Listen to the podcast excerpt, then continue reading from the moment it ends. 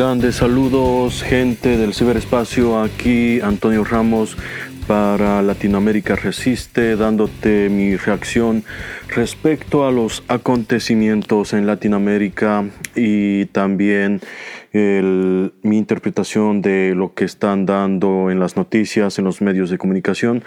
Pero obviamente, como ya lo he dicho antes de anticipado, les aclaro que eh, lo que les dice los medios de comunicación no son más que simples direcciones tomadas de la agenda de los grandes poderes de facto que gobiernan nuestros países, esos poderes de facto que son las élites que siempre nos han explotado y nos han robado por su interés propio. Y bien, vamos a comenzar con el primer segmento, que es esto que yo he denominado el grupo de Sao Paulo versus el grupo Bildenberg. Bueno, yo he decidido llamarlo este, este segmento el grupo de Sao Paulo versus el grupo de Bildenberg, no con el ánimo de darle un tinte oscuro a lo que es lo que representan estos dos grupos, porque ambos grupos existen, ambos grupos tienen un impacto político directo, pero sin embargo, en estos tiempos de gran conmoción social y de la ciudadanía de los distintos países levantándose en contra de sus gobiernos traidores, de sus gobiernos golpistas, como es el caso del gobierno de Bolivia actualmente, se está tratando de explicar todo esto, ya no solamente en relación a lo que es el gobierno eh, de Venezuela con Nicolás Maduro al frente, sino que para tratar de darle una resonancia más eh, real, se ha trasladado esto de Nicolás Maduro al grupo de Sao Paulo, un grupo fundado en los noventas por grupos progresistas y por los grupos o por las representaciones de los distintos grupos oprimidos a lo largo de toda Latinoamérica. Y entonces este grupo se formó simplemente para coordinar y tener un sitio, de, un sitio común de conversación y ver cómo se podía avanzar este tipo de políticas progresistas o por lo menos tratar qué es lo que se sufría y qué es lo que enfrentan estos distintos grupos. En ese tiempo no, no se podría decir de un accionar político inmediato porque obviamente en los noventas fue totalmente dominado por los grupos neoliberales implantados desde los Estados Unidos. Pero en fin, en estos tiempos de conmoción social como lo he estado, como ya lo dije anteriormente, se acusa en estos días al grupo de Sao Paulo y no sé, cada vez que escucho estas acusaciones, lo que se me viene a la mente es el grupo Bildenberg. Básicamente consiste en que en su primera reunión se reunieron en el grupo en un hotel de de nombre Bildenberg y de ahí viene su nombre.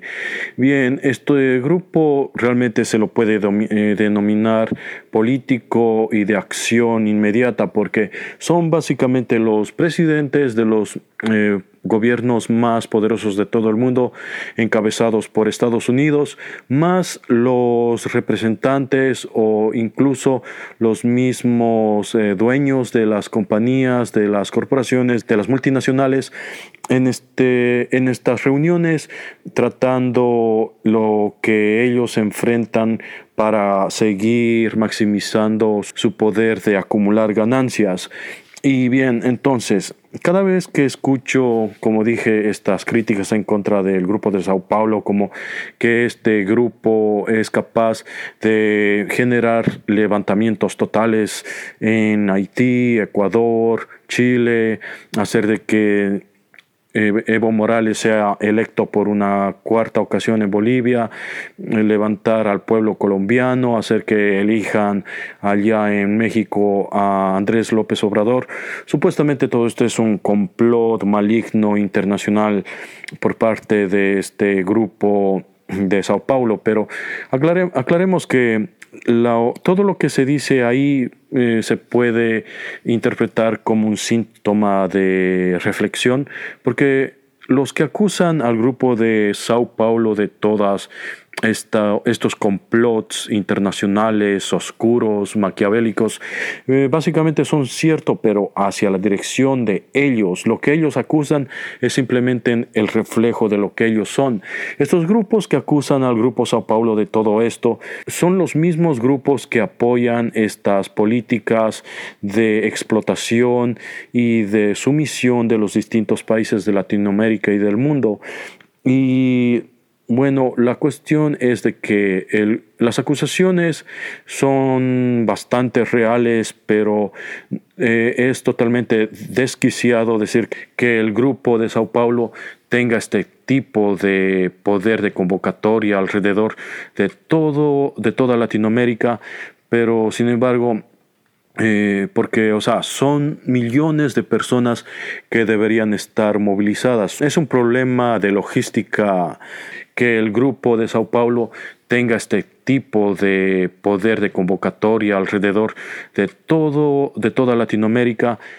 Y bien, eh, démosle un breve repaso a lo que ha estado sucediendo con los distintos eventos violentos que están transcurriendo en Latinoamérica, porque por ejemplo en Haití hay cerca de 100 muertos, cerca de 100 personas asesinadas en ese país, con más de 200 heridos y cerca de 400 detenidos en Haití. Esos son más o menos cercanos los números oficiales. Y luego lo que terminó en Ecuador con las manifestaciones en ese país fueron siete o más muertos o personas asesinadas en Ecuador con más de mil eh, con más de 1.340 heridos y con más de 1.152 detenidos. Luego pasamos a Chile, donde actualmente ya se acercan la cifra a 30 muertos y más de 2.200 heridos y más de 6.300 detenidos. Y luego en Bolivia, a cargo de la golpista eh, Janine Áñez. Y recuerden que a Janine Áñez no hay cómo llamarla porno presidenta porque allá te meten preso en Bolivia si la llamas porno presidenta. Pero en fin, a cargo de la dictadora Janine Áñez han habido 23 muertos, 715 heridos y 503 detenidos por lo menos. Y bien, esto también tenemos que incluir dos masacres bajo la dictadura de la golpista Janine Áñez y por supuesto los detenidos van en toda índole, desde gente opositora a simples personas que circularon el video de la señora, este un video bastante controversial y por lo cual no hay como eh, no hay como darle ningún tipo de crítica en cuanto a eso de de la pornografía y la relación de esta señora porque te meten preso en el momento que, te, desafías a hacer eh, tal cosa allá en el país boliviano. Y bien, a esto también tenemos que agregarle lo que está sucediendo en Colombia. En Colombia hay un levantamiento popular total en contra del gobierno de este criminal de Álvaro Uribe. Claro que hay que pensar que el que está al mando es Iván. Eh, ¿cómo se llama este tipo? Iván Duque, porque el que entienda un poquito de lo que sucede en Colombia debe saber que Iván Duque no es más que un condón de las grandes élites de Hacienda de Colombia, que a su vez simplemente siguen la agenda de los Estados Unidos. Y bien, con todo esto simplemente para decirles que es totalmente desquiciado que este grupo de Sao Paulo está al frente de todas estas de estos levantamientos en contra de estos gobiernos criminales.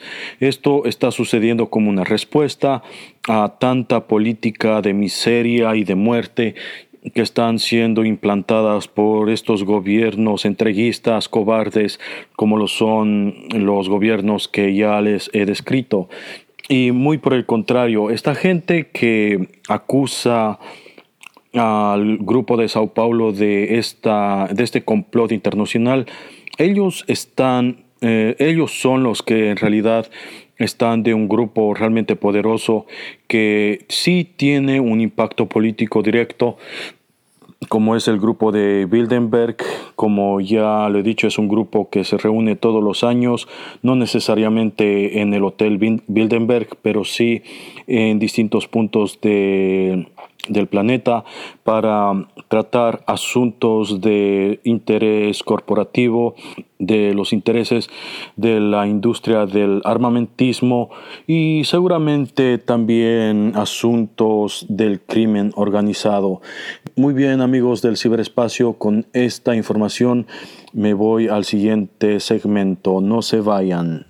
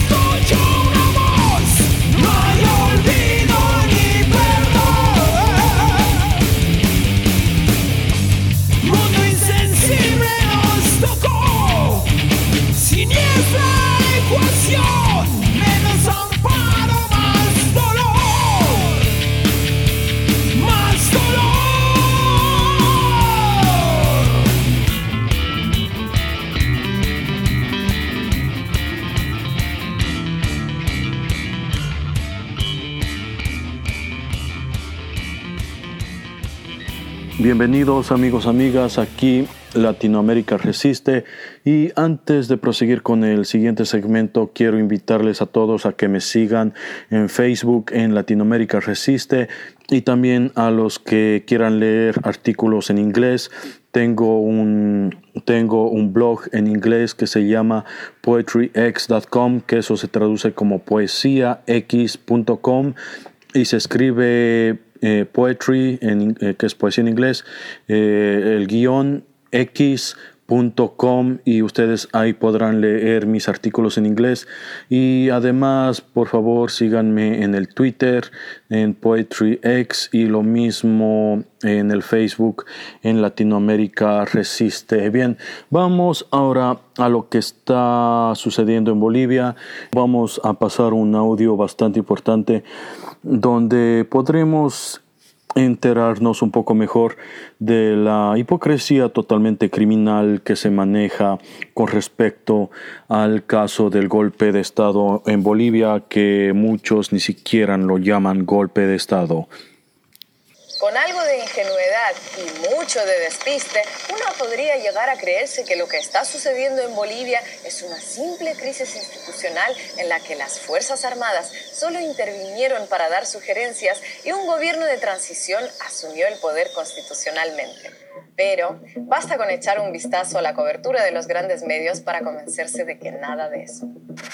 Aprovechó su éxito, porque tuvo éxito en ese terreno para perpetuarse en el poder, convirtiéndose en el camino en un eh, dictador. Los jóvenes fueron los que encabezaron este proceso social y político en Bolivia y las calles.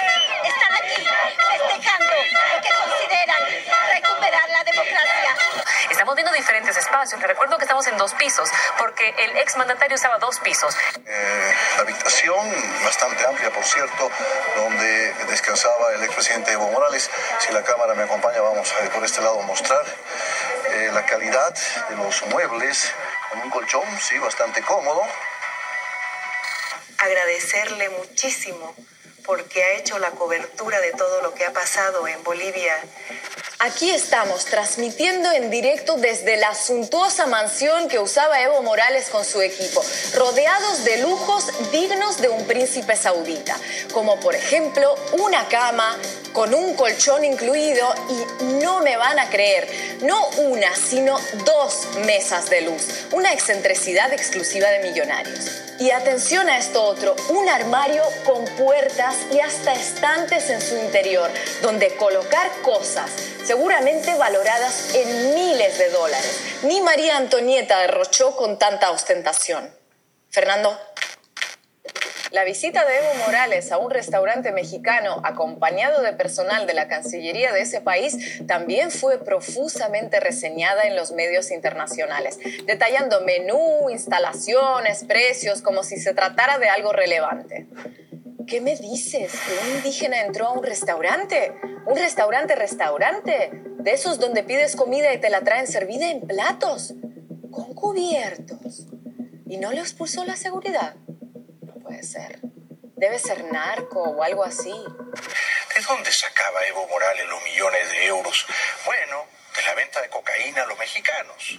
Evo ahí se estaba metiendo en el bolsillo 5 millones de dólares. 5 millones de mensuales. Que un presidente renuncie presionado por militares, huya del país y la cobertura mediática se centre en dónde duerme o dónde desayuna, da como mínimo para sospechar. Más cuando su sucesora se autoproclama a sí misma en un parlamento vacío, recibe la banda presidencial de un efectivo militar, recuerden, solo están ahí para sugerir, por supuesto. Y lo que hacen los grandes medios es compararla con Angelina Jolie.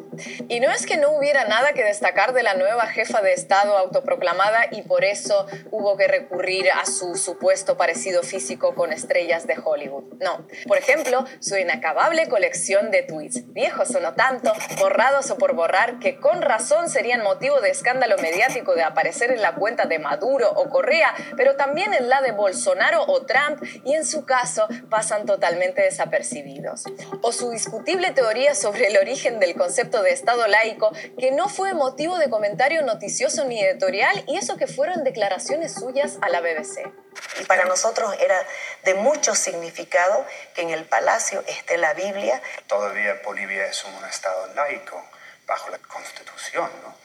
Pero es que eso fue una impostura del movimiento al socialismo. O las afirmaciones de la nueva ministra de Comunicación, Roxana Lizárraga, poco antes de que la mayoría de periodistas argentinos presentes en el país tuvieran que abandonarlo por amenazas, que tampoco tuvieron mayor eco en grandes medios, aunque solo fuera por solidaridad gremial.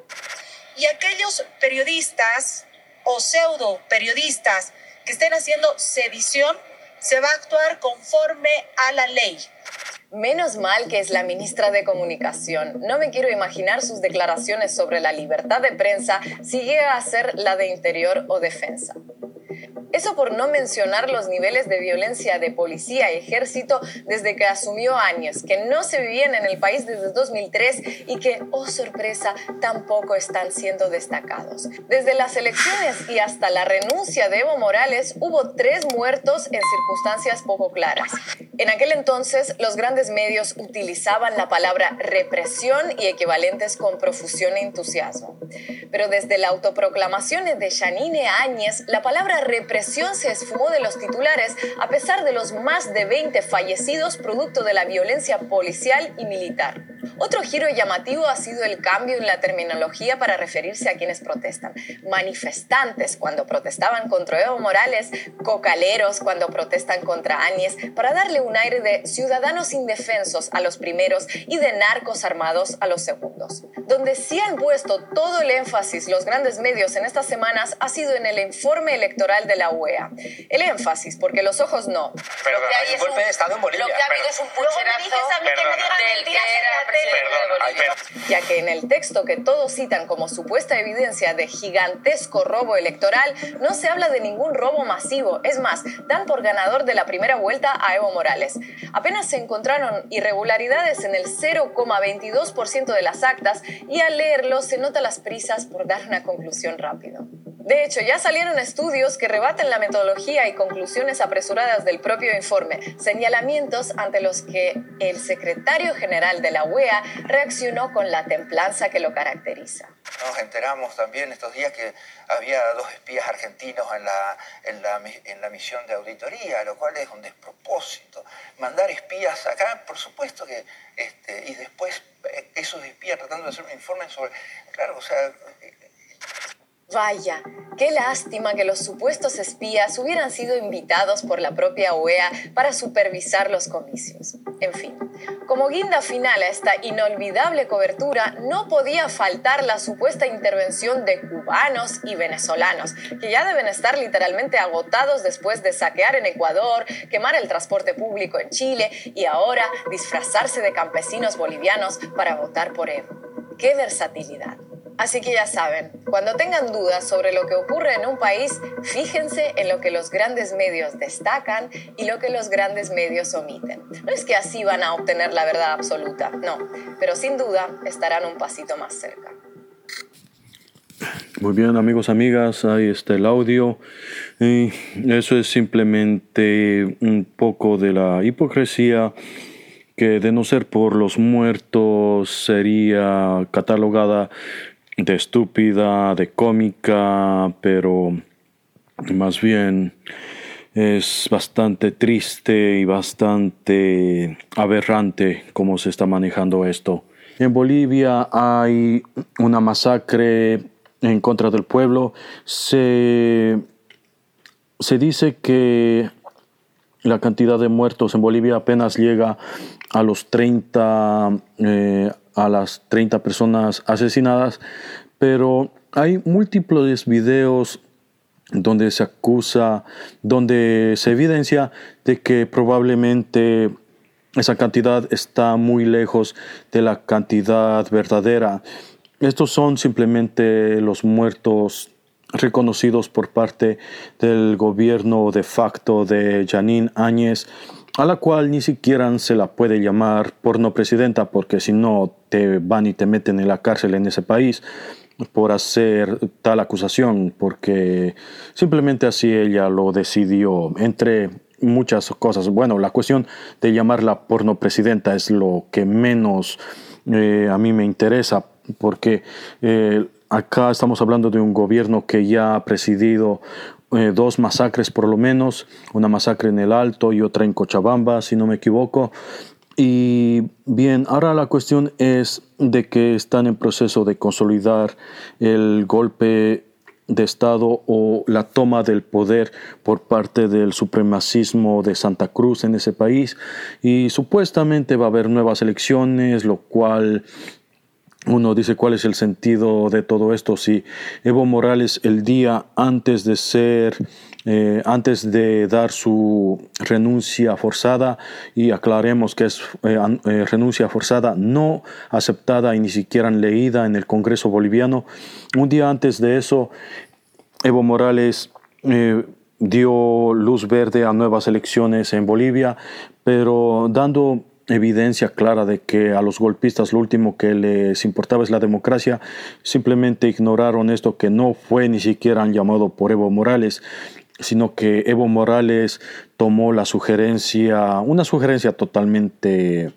sin fundamentos en mi punto de vista por parte de los enviados de Estados Unidos, que son básicamente los representantes de la OEA, que ellos fueron los que decidieron que tiene que haber elecciones nuevas en Bolivia. Y como dije, Evo Morales así lo aceptó a pesar de que no tenía por qué hacerlo, pero igual los golpistas siguieron en su en, en su en su presión, eh, siguieron en su crimen en contra del pueblo, amenazando de muerte a familiares, a hijos, esposas de los funcionarios de Evo Morales y a la misma familia de Evo Morales, y por lo cual bajo amenaza Evo Morales tuvo que renunciar.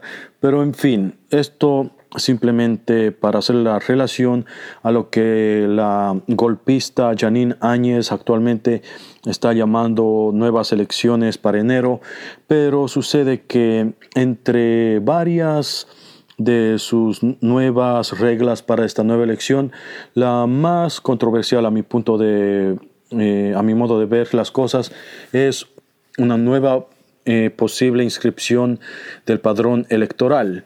Bien, eh, de todas las cosas que se le podría criticar a un gobierno que estés o no estés en contra de él, el padrón electoral no se entiende por qué tendría que ser inscrito de nuevo.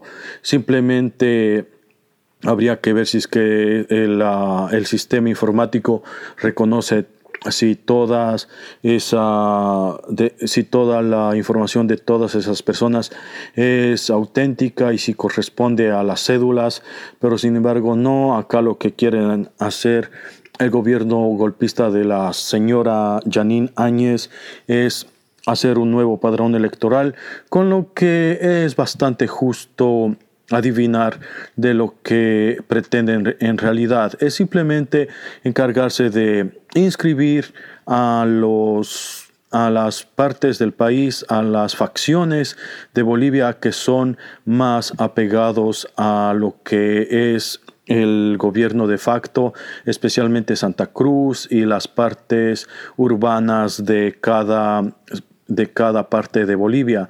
Y por supuesto, aquí no podemos ser ingenuos, lo que se pretende más que todo es dejar de lado a los indígenas. Encontrarán más de unas cuantas formas de ver de que los indígenas no puedan ser inscritos y especialmente las eh, partes donde Evo Morales tenga mayor, eh, tenga mayor apoyo político. Y Bien, es con esto que es bastante preocupante lo que está sucediendo con, lo, con el poder de facto de, de todos nuestros países, porque en este momento cuando los eh, los movimientos desde abajo de los países está levantándose, está abriendo los ojos y está poniendo presión por políticas más justas hacia la gente que realmente trabaja todos los días. Estos grupos de poder de facto a lo que están acudiendo es al supremacismo, al fascismo, al autoritarismo, como estamos viendo en Bolivia, porque acá nadie puede negar eh, las grandes los grandes éxitos y logros de Evo Morales en Bolivia, pero sin embargo en el caso de Bolivia es totalmente absurdo y totalmente inentendible que la política exitosa de Evo Morales sea rechazada por estos grupos de poder.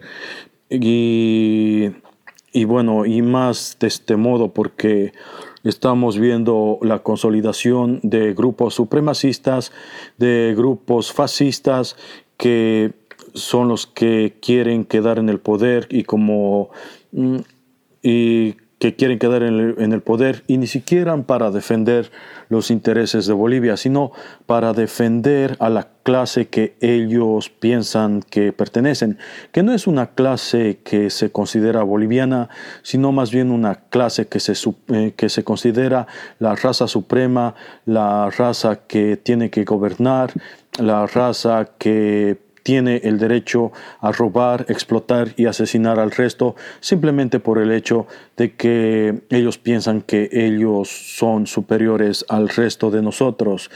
Y bien, con esto eh, doy paso al siguiente segmento. Los espero en un momento.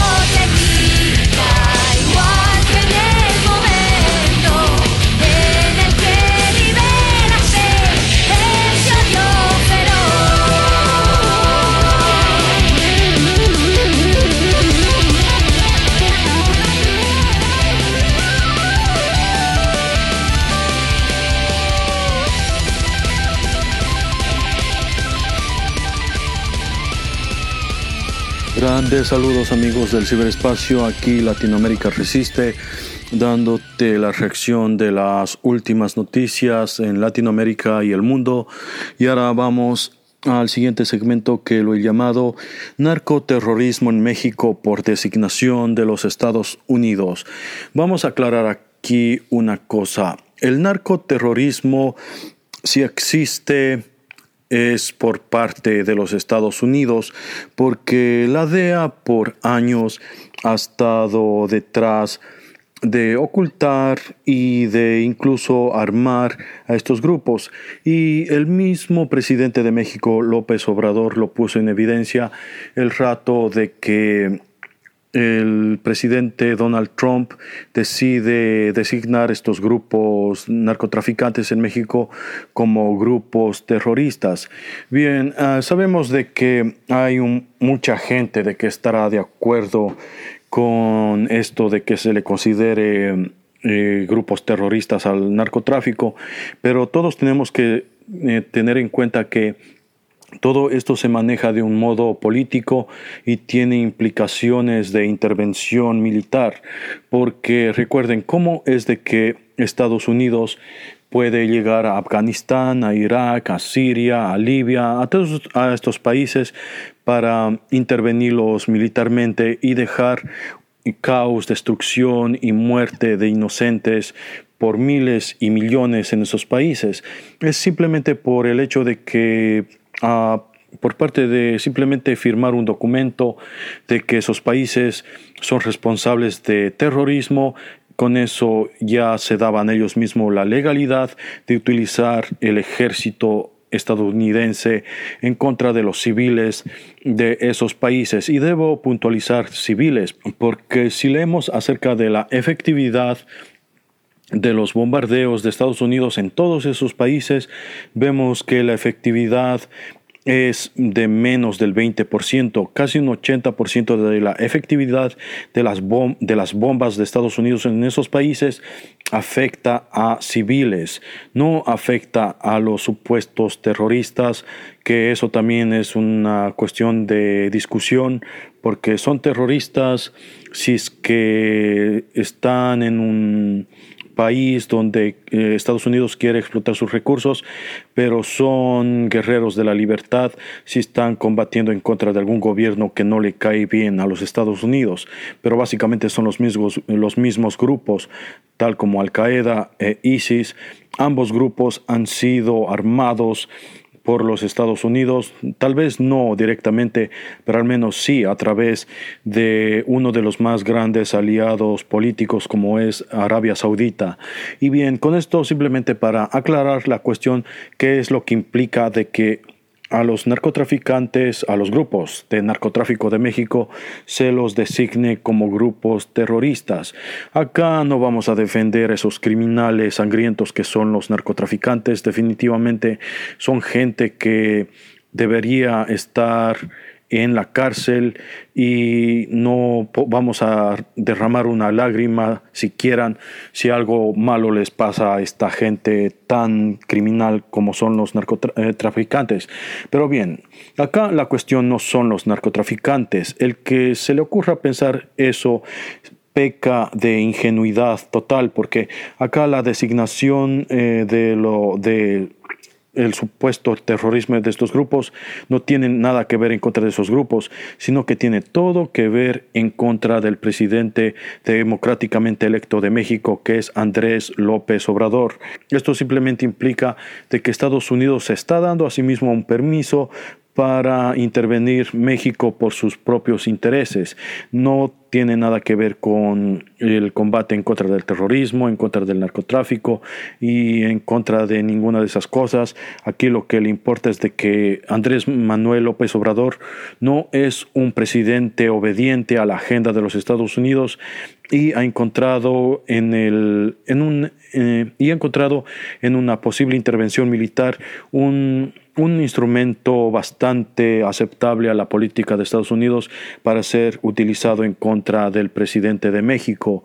Y bien, por ejemplo, veamos de que Andrés López Obrador fue bastante claro en que si Estados Unidos quiere ayudar en contra de la lucha del narcotráfico, lo único que Estados Unidos tiene que hacer es simplemente controlar su tráfico de armas.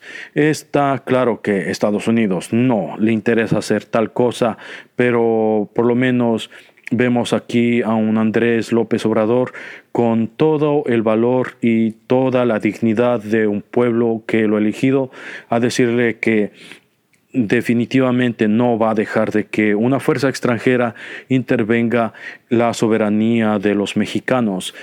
Y bien, con esto vamos a pasar a un audio del presidente Andrés López Obrador en su último informe al país, un informe bastante emblemático porque debido a la estupidez de la oposición liderados por el criminal este de que lo llaman el comandante Borolas y bueno para el que no esté ubicado es el expresidente Calderón pero en México lo, lo conocen como el comandante, eh, comandante Borolas.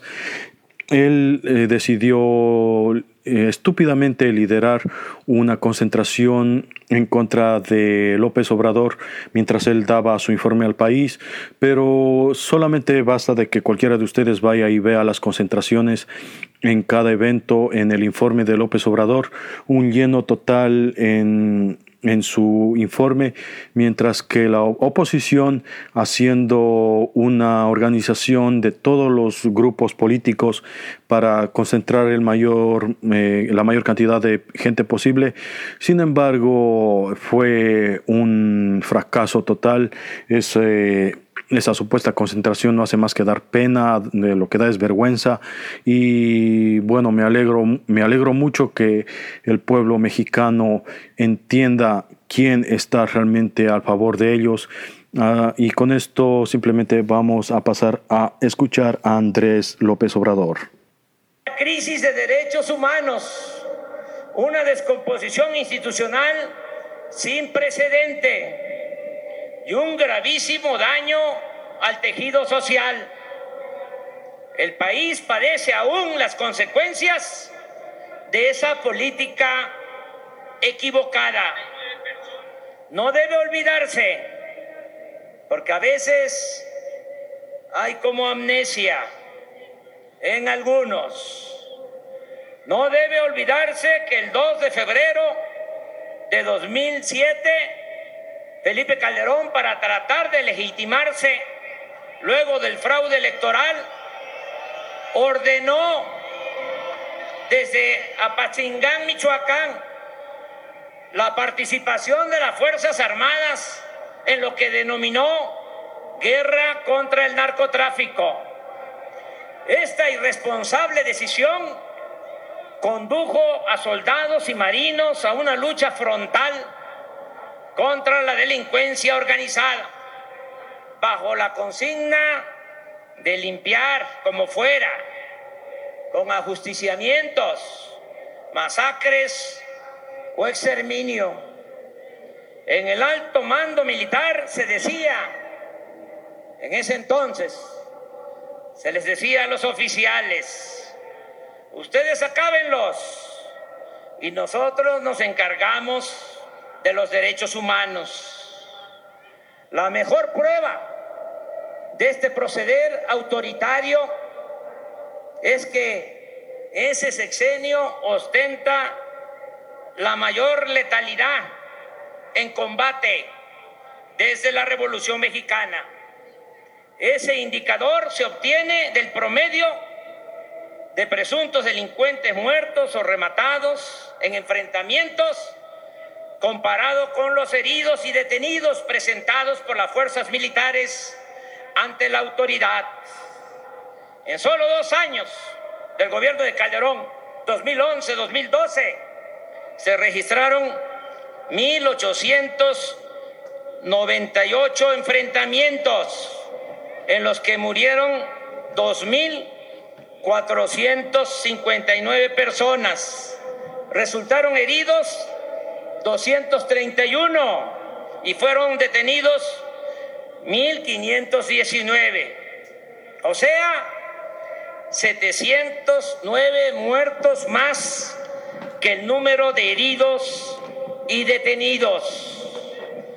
Asimismo, en los tres últimos años del gobierno de Calderón, 2010-2012, los militares y navales fallecidos en enfrentamiento fueron 154 en tres años, un promedio de 51 por año, mientras en 12 meses de nuestro gobierno solo lamentamos que hayan perdido la vida 15 miembros de las Fuerzas Armadas.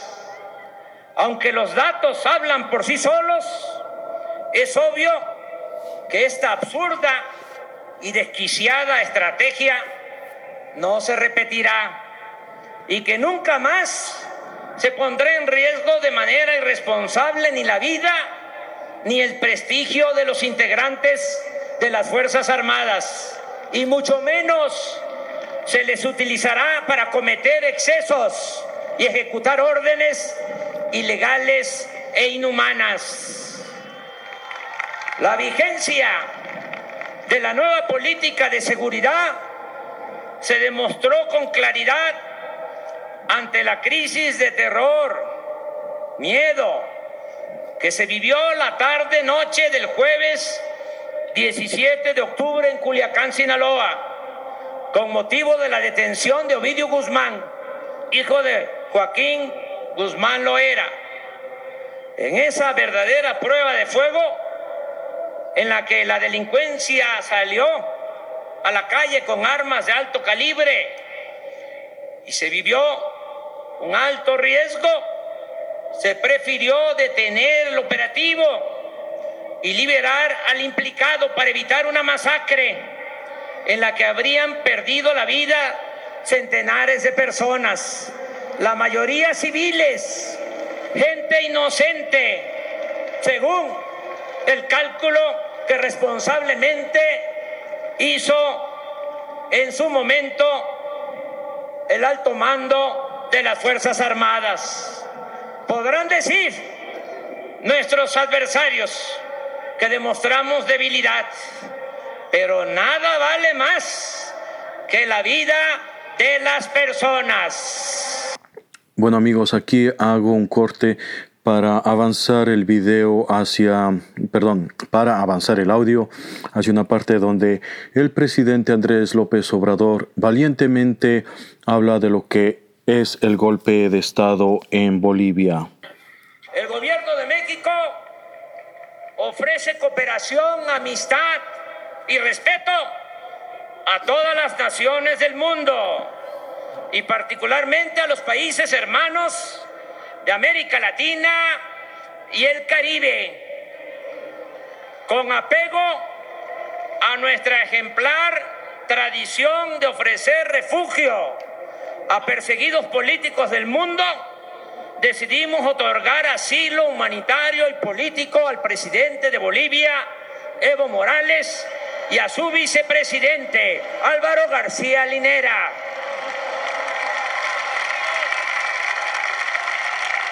Evo, también que se escuche bien y que se escuche lejos. Evo no solo es nuestro hermano, que representa con dignidad al pueblo mayoritariamente indígena de Bolivia. Evo fue víctima de un golpe de Estado y desde México para el mundo. Sostenemos democracia sí, militarismo no.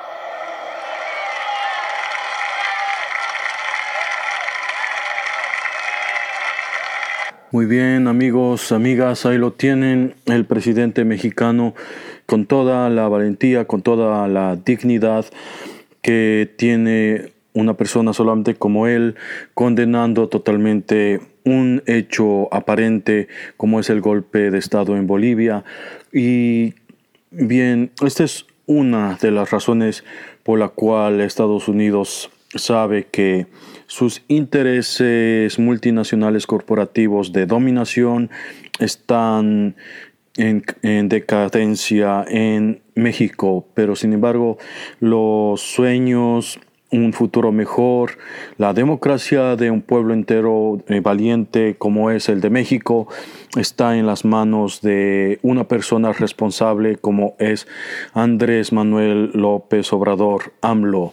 Y bien amigos, amigas, con esto doy por terminado el programa de hoy. Les agradezco su sintonía.